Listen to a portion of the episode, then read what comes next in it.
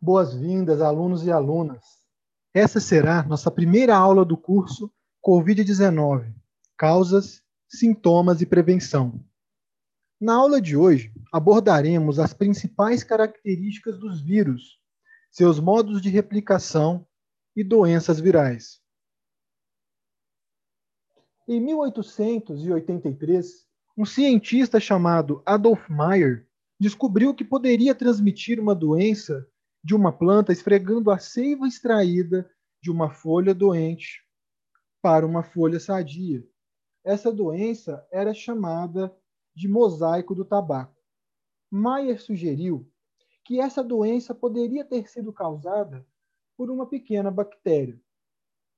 Décadas depois, um biólogo russo, que também foi estudar essa doença, filtrou a seiva das folhas infectadas para remover as bactérias.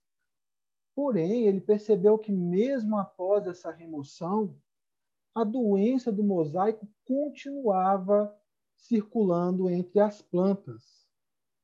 Foi um botânico holandês chamado Martinus Beijerick que realizou uma série de experimentos e percebeu que, diferentemente das bactérias, o misterioso agente causador da doença mosaico de tabaco não podia ser cultivado em meio a nutrientes em placas de Petri e em tubos de ensaio, e concluiu que o agente então seria uma forma de vida ainda mais simples que, as bactérias.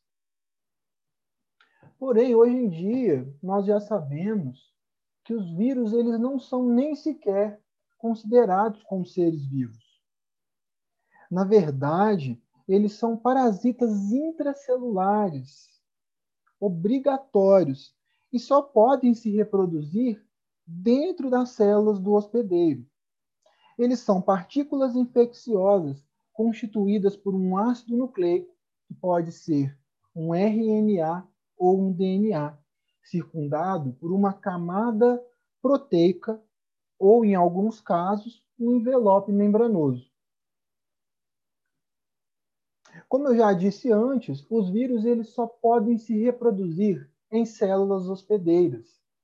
Assim que o vírus ele entra na célula, ele sofre uma desnaturação e libera o DNA viral e as proteínas do capsídeo. As enzimas do hospedeiro começam então a replicar o genoma viral. E enquanto isso, as enzimas do hospedeiro também vão transcrever o genoma viral em um RNA mensageiro viral, a qual será utilizado pelos ribossomos do hospedeiro para produzir mais proteínas do capsídeo.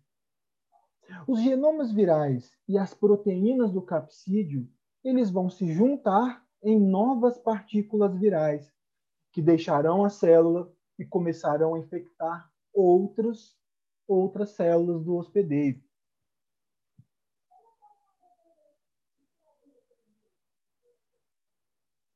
Os vírus possuem vários tipos de hospedeiros específicos. Um dos exemplos é os fagos, que são vírus que infectam as bactérias e podem se replicar por duas formas diferentes. Muitos vírus de animais possuem um envelope. Os retrovírus, como os que transmitem o HIV, por exemplo, usam a enzima transcriptase reversa para copiar seu genoma de RNA em DNA, o qual pode se integrar no genoma do hospedeiro, como provírus, que nunca deixa o genoma do hospedeiro e reside de forma permanente nas células. Os sintomas causados pelas doenças virais podem ser causados pelo dano viral direto às células ou como resposta imunológica do próprio organismo. Uma das formas que utilizamos para combater os vírus são as vacinas, que estimulam o sistema imunológico do hospedeiro para se defender contra vírus específicos. Os vírus podem causar grandes prejuízos para nós, A epidemia, o surto descontrolado de uma doença, pode se tornar uma, uma pandemia, isto é, uma epidemia global. Um exemplo foi o que tivemos em 2009, com o vírus da gripe H1N1, que foi uma nova combinação de genes do porco, dos seres humanos e aves, e que causaram uma pandemia. É, hoje em dia, também nós temos o caso do coronavírus, que também se encaixa muito bem nesse, nesse fator. Os vírus também podem afetar as plantas. São conhecidos mais de 2 mil tipos de doenças virais em plantas e que são responsáveis por uma perda imensa devido à destruição de hortaliças e plantações. As características comuns dessas infecções podem incluir descoloração ou pontos pretos nas folhas e nos frutos. Eles entram na planta por meio de lesões na parede celular ou são herdadas das plantas parentais. As informações utilizadas nessa aula foram retiradas do livro Biologia de Campbell. Sugerimos fortemente a todos os alunos que estudem os conteúdos por meio desse livro. O conteúdo respectivo ao tema vírus se encontra no capítulo 9, que corresponde das páginas 392 a 407.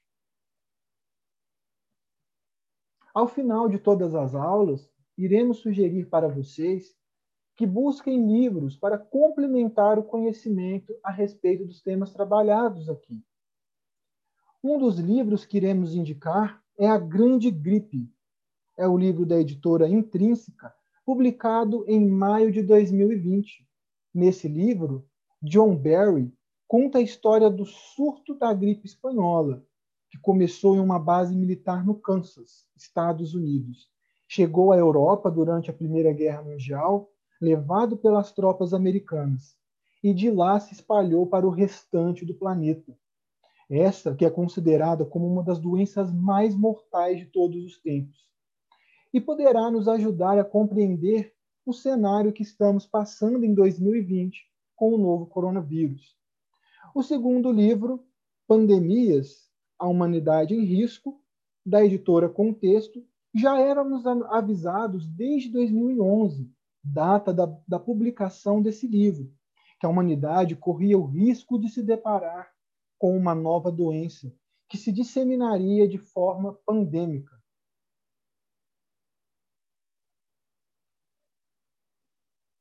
Terminaremos nossa aula de hoje com essas duas perguntas para que possam se preparar para assistir à entrevista que foi feita com o professor Rafael Steinberg, que atualmente leciona no IFMG Campus Bambuí.